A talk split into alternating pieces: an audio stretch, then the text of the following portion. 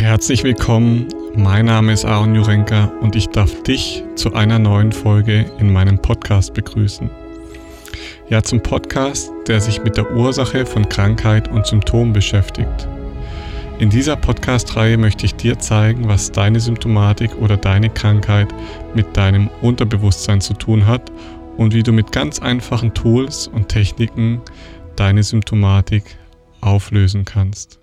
Heute mit dem Thema negative Emotionen in fünf Minuten durch Bewegung auflösen. Du kennst vielleicht das Gefühl, du sitzt da, dich ärgert was, du denkst über eine Sache nach und du hast Angst und du merkst, wie die Angst langsam in dir aufsteigt oder die Wut langsam sich in deinem Körper ausbreitet. Und diese Emotionen setzen eine Reaktion in unserem Körper frei, die nicht unterbrochen werden sollte. Und darum soll es heute gehen, nämlich um dieses chemische Prinzip auch, was hinter Emotionen steckt und warum dieses Prinzip heutzutage so oft unterbrochen wird und warum wir deswegen auch ganz viele Krankheiten haben, die auf emotionaler Basis ausbrechen. Und dazu möchte ich nochmal kurz darauf eingehen, was eigentlich negative Emotionen sind. Letztendlich kann man negativ und positive Emotionen gar nicht so formulieren. Wir Menschen neigen nämlich dazu, unsere Gefühlswelt in negative, schlechte Gefühle und positive, gute Gefühle oder Emotionen zu kategorisieren. Letztendlich ist es aber nichts weiter als eine Bewertung von unseren Erfahrungen, die wir im Leben gemacht haben, die gekoppelt sind an gewisse emotionale Reaktionen in unserem Körper. Unter negativen Emotionen versteht man jetzt also bestimmte Reaktionen in unserem Körper, die uns Energie rauben, die uns vielleicht sogar Zeit rauben, die Motivation nehmen und unsere Motivation verringern. Und wenn wir nicht wissen, wie wir mit diesen Emotionen umgehen sollen, halten wir sie in der Regel für schlecht. Negative Emotionen sind meistens auch von ihrer Bewertung her an Situationen gekoppelt, in denen sie ausgelöst werden, die irgendwie unschön sich angefühlt haben. Besonders häufige Emotionen, die wir als negativ oder schlecht bewerten, sind zum Beispiel Wut, Ekel, Angst oder Traurigkeit. Dagegen sind die positiven Emotionen irgendwie angenehm. Ja, das heißt, mit anderen Worten gesagt, das sind irgendwie Gefühle, die unser alltägliches Leben nicht beeinträchtigen, sondern sogar eher begünstigen. Das heißt, die inspirieren uns, die geben uns Antrieb, die geben uns Motivation und Kraft, Ausdauer, Durchhaltevermögen. Wenn jetzt negative Emotionen sich so schlecht anfühlen, könnte man sich fragen, warum gibt es sie überhaupt? Negative Emotionen wie zum Beispiel Angst oder Wut sind dafür da, den physischen Körper in Bewegung zu versetzen.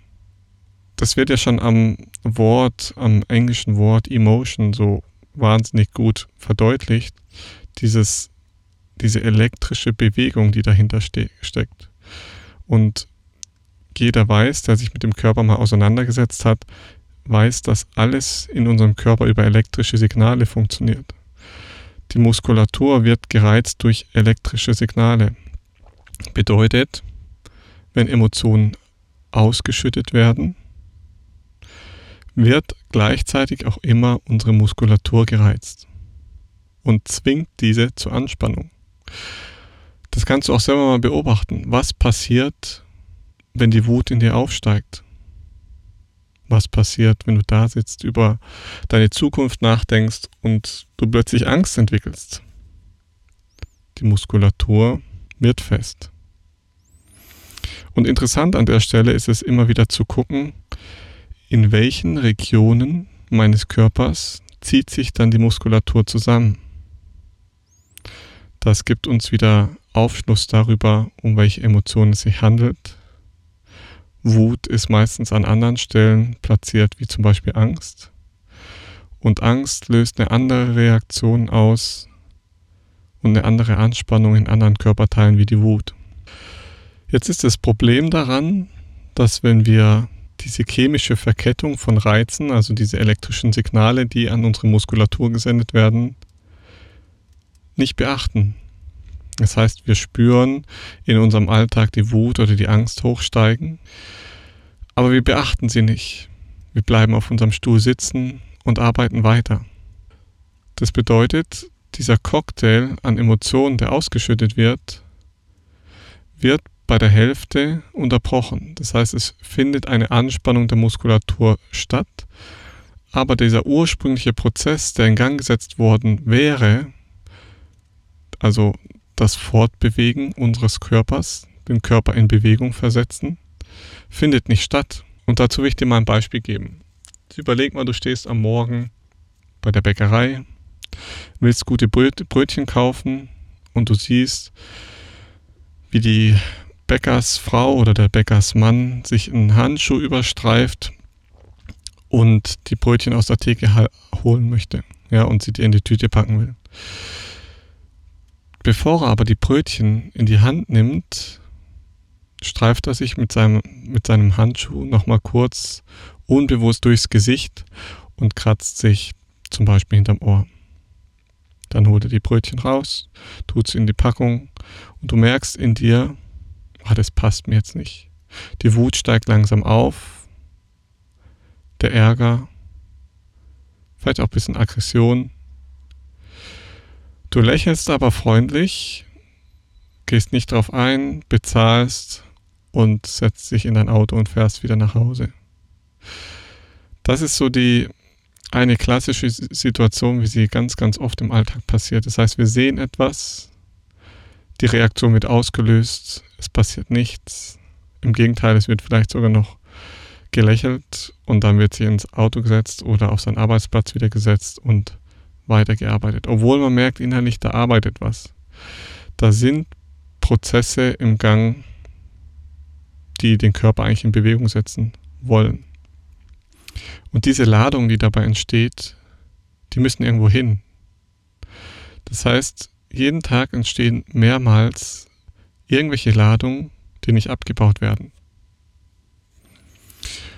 Und diese Ladungen, die müssen natürlich dann irgendwo hin, die können sich nicht beliebig lange aufstauen und je länger sie sich aufstauen und je häufiger es passiert, desto fester wird der Körper und die Energie bricht irgendwann in irgendeinem Symptom oder in einer Krankheit aus. Deswegen ist es so wichtig, dass wir unseren Körper verstehen lernen, kennenlernen und gucken, in welchem Bereich des Körpers finden wir eine Überspannung. Also eine erhöhte Tension im Gewebe. Und diese erhöhte Tension im Gewebe gibt uns schon mal Aufschluss, in welchem Bereich das Ganze stattfindet und welchen Bereich wir immer wieder entspannen dürfen.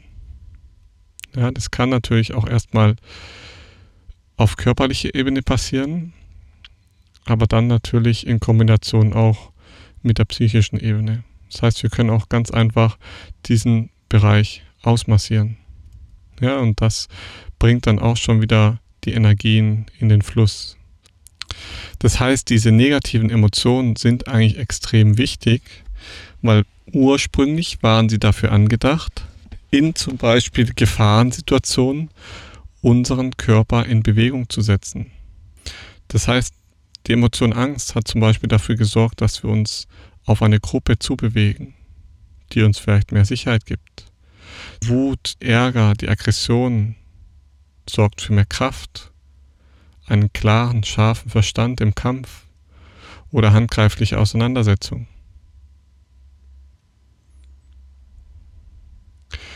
Heute ist es ein bisschen anders. Heute kann das auch noch mal, heute könnte das theoretisch auch so passieren. Aber dadurch, dass dieser chemische Prozess immer wieder abgebrochen wird und wir den Körper zur Ruhe zwingen, stauen sich diese Ladungen immer weiter immer größer an.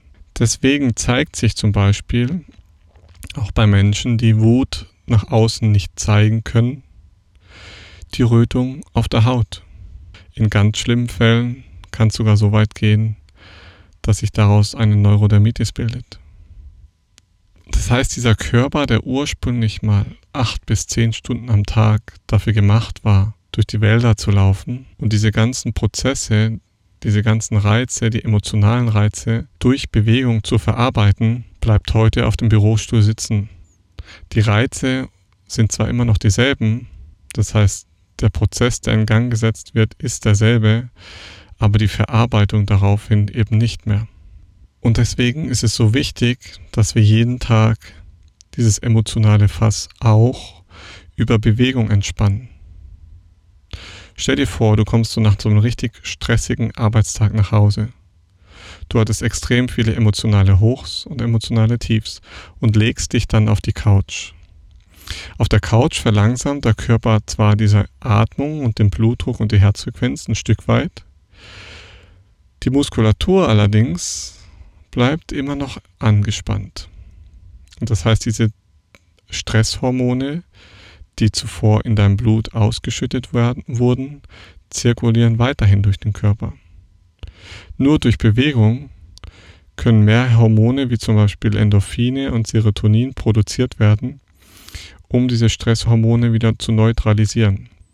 Wenn der Körper weiterhin diese Stresshormone produziert und du zum Beispiel auf dem Sofa weiter in dieser Spirale Wut-Angst-Spirale bleibst, wird es ihm eher nicht gelingen, diese angestaute innere Anspannung abzubauen. Das heißt, die einfachste Methode in diesem Fall ist, diese Stresshormone durch Bewegung abzubauen. Wenn wir das nicht tun, gerät der Körper eben in diesen permanenten Alarmzustand.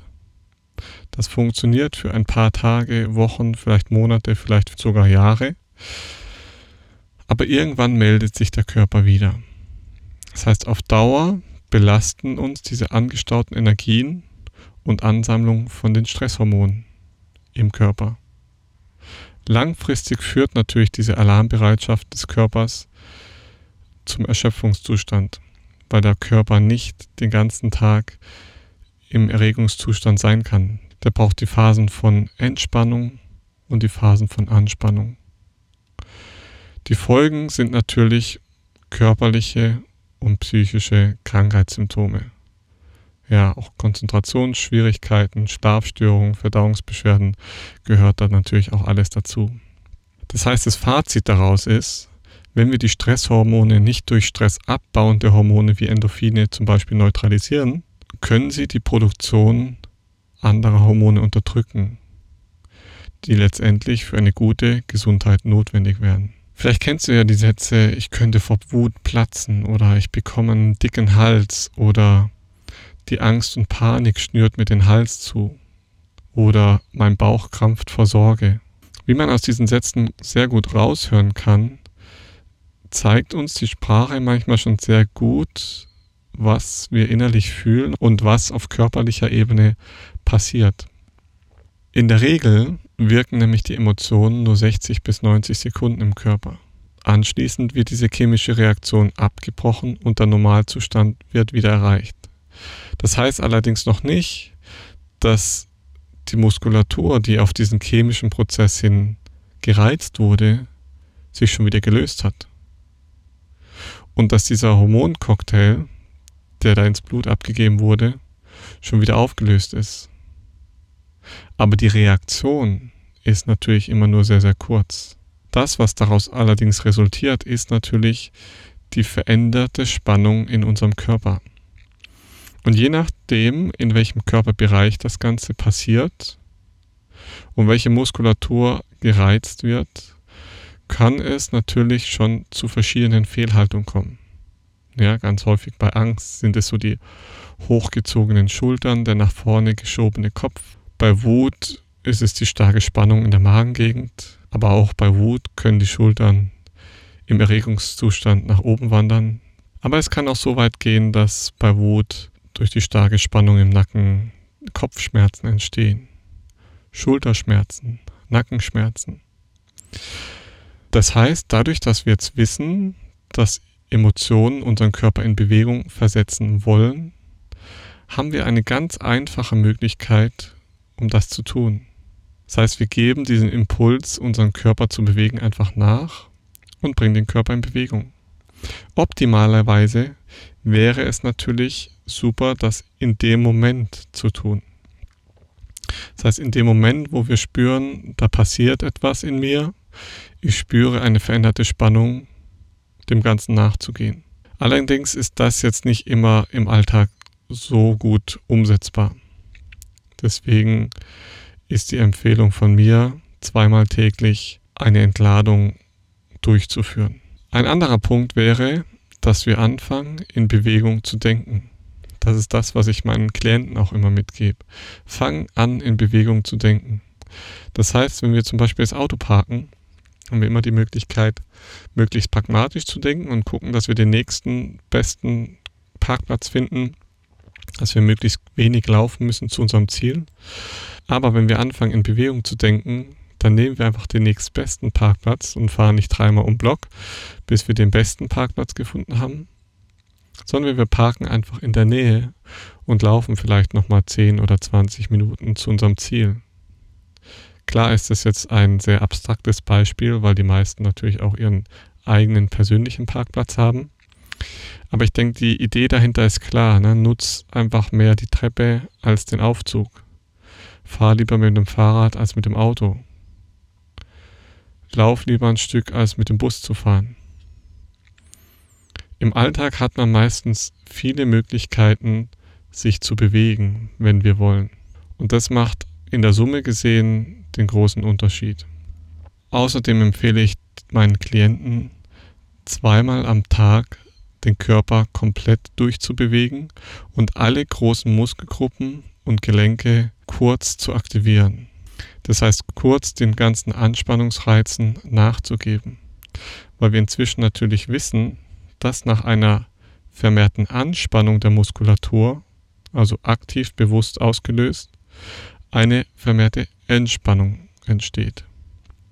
Und das ist auch das Gefühl, was jeder kennt, wenn wir den ganzen Tag im Büro sitzen und uns dann auf die Couch legen, fühlt sich das lang nicht so gut an, wie wenn wir davor 10 Minuten oder 20 Minuten Sport gemacht haben.